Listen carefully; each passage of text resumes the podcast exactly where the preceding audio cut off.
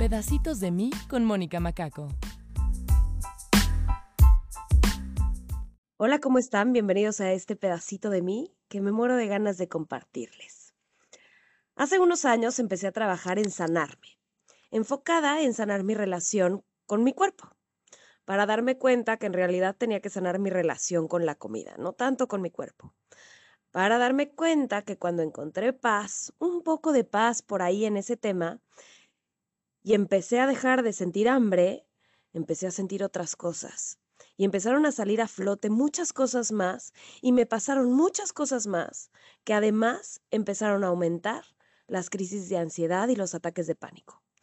Dos cosas que yo no sabía que eran crisis de ansiedad ni ataques de pánico. Pero cuando ya no encontré salida, decidí cambiar de terapia, ahora enfocada en sanar todo esto nuevo que estaba sintiendo, este miedo constante de estar bajo amenaza, de nunca estar a salvo.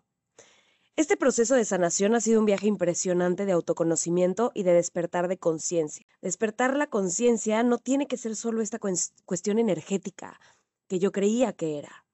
Creo que el despertar de conciencia, más allá de eso energético, también es un proceso que debería de considerarse mucho más racional. Y es que a veces en este rollo espiritual podemos caer en perder el foco de la importancia que tiene el tomar acción. A veces algunos gurús espirituales nos venden la idea de que por arte de magia, en dos meditaciones va a cambiar tu vida. Y si algo he aprendido es que no funciona así. A ver si me explico. Por lo menos esto que les comparto aquí es lo que a mí me ha funcionado y por eso los quiero compartir. Tal vez a ti que estás escuchando o a alguien que conoces le pueda ayudar. Yo llevaba años tratando de sanar eso que me pasaba, por el lado espiritual. Eso que pasaba que yo no sabía, ni siquiera qué era lo que me pasaba. Pero nada más no avanzaba. Mejoraba un poquito y otro poquito y volvía a regresar y volvía a mejorar y volvía a regresar.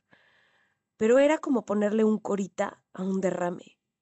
Parecía que me ayudaba un ratito, pero después volvía. Y no, no me malentiendan, yo soy una persona sumamente espiritual. Creo y he vivido muchísimas experiencias increíbles que sí me sacaron adelante, en muchas áreas, pero en esta no estaba logrando sanar. Primero, porque no sabía qué era lo que me pasaba y creo que eso era lo más importante. Mi atención estaba en lo que era visible para mí. Y había muchas cosas que pasaban en mí que llevaba tanto tiempo viviendo que creía que eran lo normal. Creía que era normal estar en este modo supervivencia. Y no se me va a olvidar. Ese día que iba en la carretera con José, y le pregunté muy casual, oye, ¿y tú no piensas cómo le vas a hacer para sobrevivir si algo pasa, si se nos cierra una camioneta, si se... O planteé una serie de escenarios hipotéticos dignos de una saga de películas de James Bond. Y me volteó a ver con la misma cara que siempre me voltea cuando hago mis preguntas de cosas locas. Y no es que esa conversación llegara a más en ese momento pero dentro de mí prendió un foquito, porque para mí era algo que no había externado jamás, que yo nunca había hablado con nadie, nunca se lo había dicho a nadie.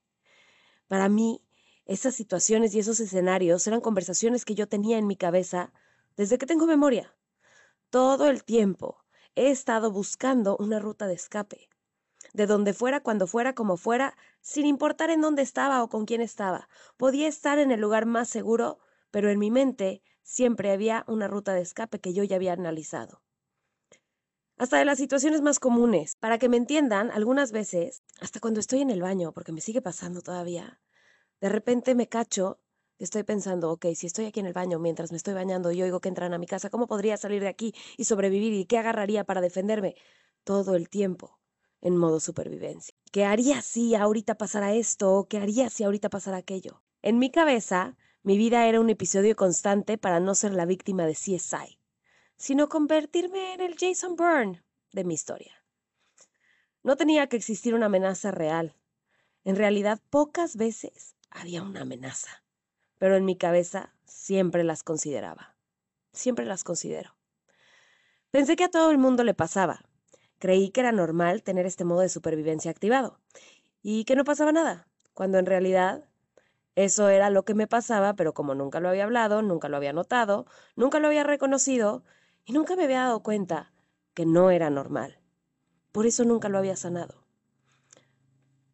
A esto no le había puesto nombre y apellido. Ponerle nombre y apellido a las cosas es una herramienta que me encanta.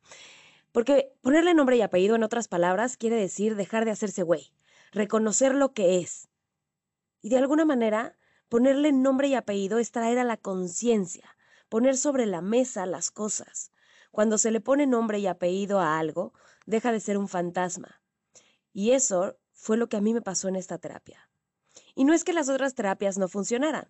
Sané lo que tenía que sanar en ese momento hasta donde debía para prepararme para poder hoy estar sanando desde otro lugar muy distinto.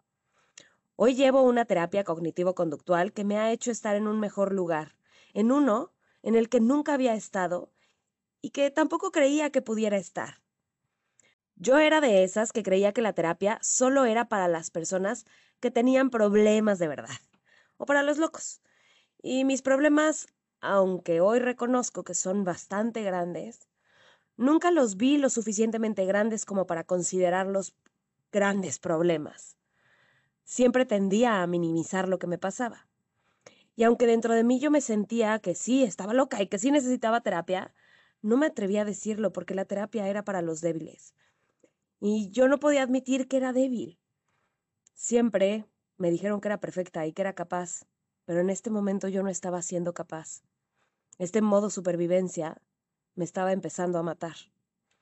No sé si tiene sentido algo de lo que digo, pero creo que yo me entiendo muy bien. Creo que también por eso busqué tanto tiempo, tantas terapias alternativas que mantenían apaciguado a ese inquilino en mi cabeza pero en realidad nada más era como si tomara gomitas de dormirlo para un rato.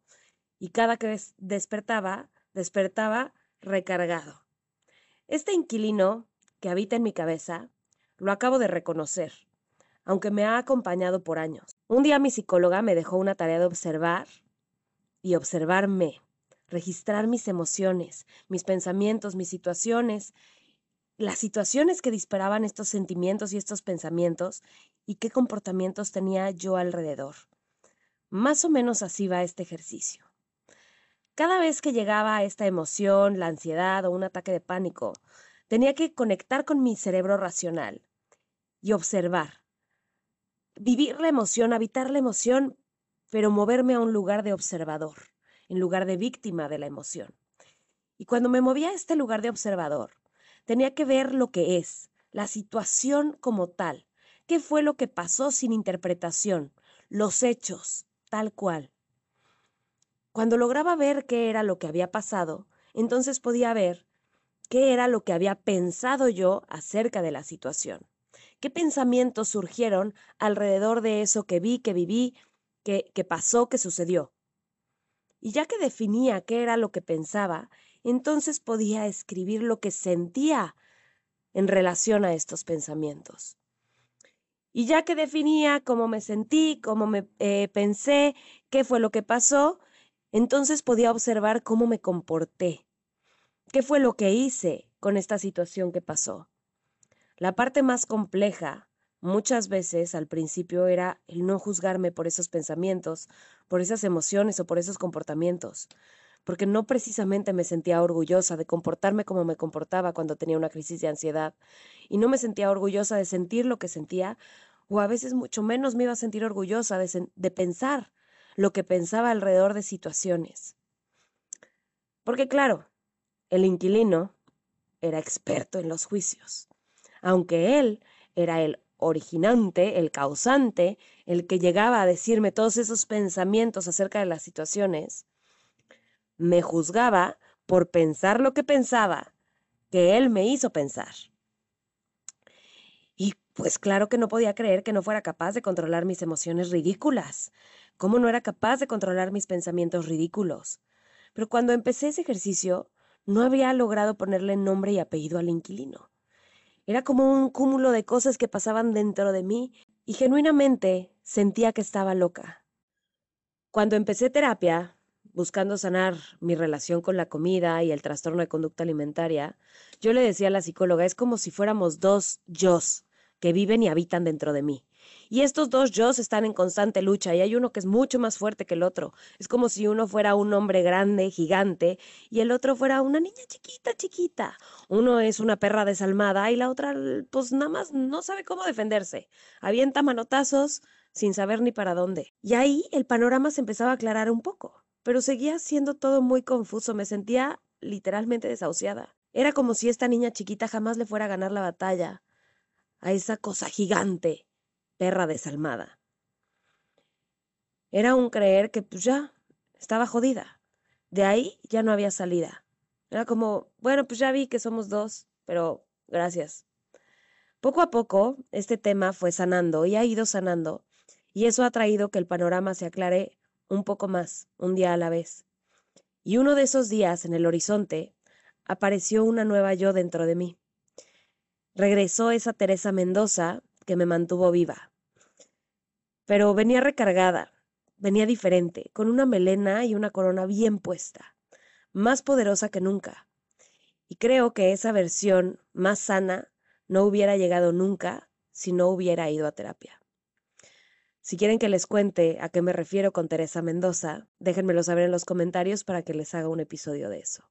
Porque Teresa Mendoza me salvó cuando más débil estaba y cuando tenía que sacar la casta. Poco a poco, entre más llevaba el registro de mis emociones, entre más observaba mis creencias, me fui dando cuenta que la perra desalmada que vivía en mí, que vivía en mi cabeza, no era yo. No era parte de mí, aunque no sé desde cuándo dejé que se mudara a mí. Sus creencias no eran mías, sus palabras no son las mías. Eso, eso que me dice el inquilino de mi cabeza, no viene de mí. Esos diálogos internos agresivos y violentos, tan dañinos, no eran míos. Todo eso venía de afuera y se había apoderado de mí. Se apoderó de mí porque cuando tocó mi puerta, por primera vez, en mí solo habitaba una niña de cuatro años que se sentía desamparada, tratando de aprender a sobrevivir. Y claro que le abrió la puerta al inquilino. Se veía fuerte, poderoso, grande. Y parecía que el inquilino nos iba a proteger. Han habido temporadas en las que el inquilino manda, otras en las que el inquilino calla. El inquilino es esa voz que me hizo dejar de comer por temporadas largas, que me hacía meterme unas friegas en el gimnasio de tres horas diarias, que me hacía comer lo mínimo y sustituir la comida por agua y cigarros. El inquilino es esa voz que me dice que no valgo la pena, que por algo sigo soltera, que no hay forma en la que alguien se fije en mí solo por quien soy. Me repite constantemente que tengo que hacer más méritos para ser merecedora de la pareja que quiero. El inquilino me repite todos los días los chiquitos que son mis logros, y lo poco que he alcanzado, lo mucho que he fracasado y todo lo que debería de haber logrado a estas alturas. El inquilino conoce perfecto todas mis heridas y todos los miedos de esa Mónica de cuatro años, con la que se mudó. Él es el que lleva más tiempo con ella, viviendo con ella, y se alimenta de ahí. El inquilino es el que todo el tiempo me repite que tengo que sobrevivir, que el mundo entero no es confiable, que solo sola voy a estar a salvo, el inquilino es el que provoca mis ataques de ansiedad y de pánico. El inquilino se convirtió en Thanos durante mi divorcio, con el asesinato, con el robo, con los cuernos y los embarazos de mis exparejas, con las amistades traicioneras interesadas, con mi cuerpo cambiando, con los abusos, la violación y cada cosa que me pasó. El inquilino se adueñó de mí. Pero reconocer que el inquilino es ajeno a mí me ha liberado tanto, y aunque estoy en proceso de mudarlo de aquí, Hoy sé que se puede ir y que tengo permiso de desalojarlo. Hoy sé que tengo permiso de volver a estar a salvo. Esto fue Pedacitos de mí con Mónica Macaco. No te pierdas el siguiente episodio de Pedacitos de mí con Mónica Macaco.